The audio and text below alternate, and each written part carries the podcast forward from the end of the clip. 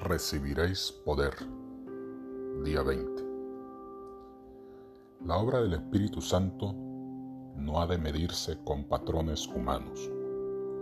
No podemos expresar lo infinito con términos finitos.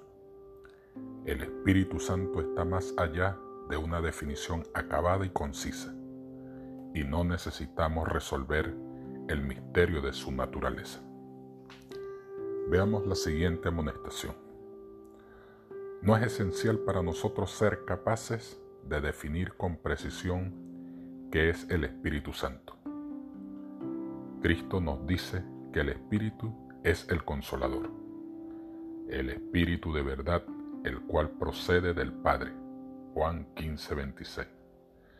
Se asevera claramente tocante al Espíritu Santo que en su obra de guiar a las personas a toda verdad, no hablará de sí mismo. Juan 16:13.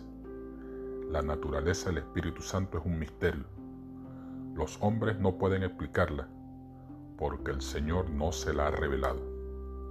Los hombres de conceptos fantásticos pueden reunir pasajes de las Escrituras y darles interpretación humana, pero la aceptación de esos conceptos no fortalecerá a la iglesia.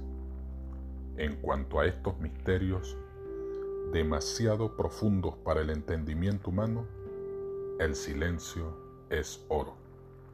Los Hechos de los Apóstoles, página 40. La obra del Espíritu Santo es un misterio aún no revelado a nosotros.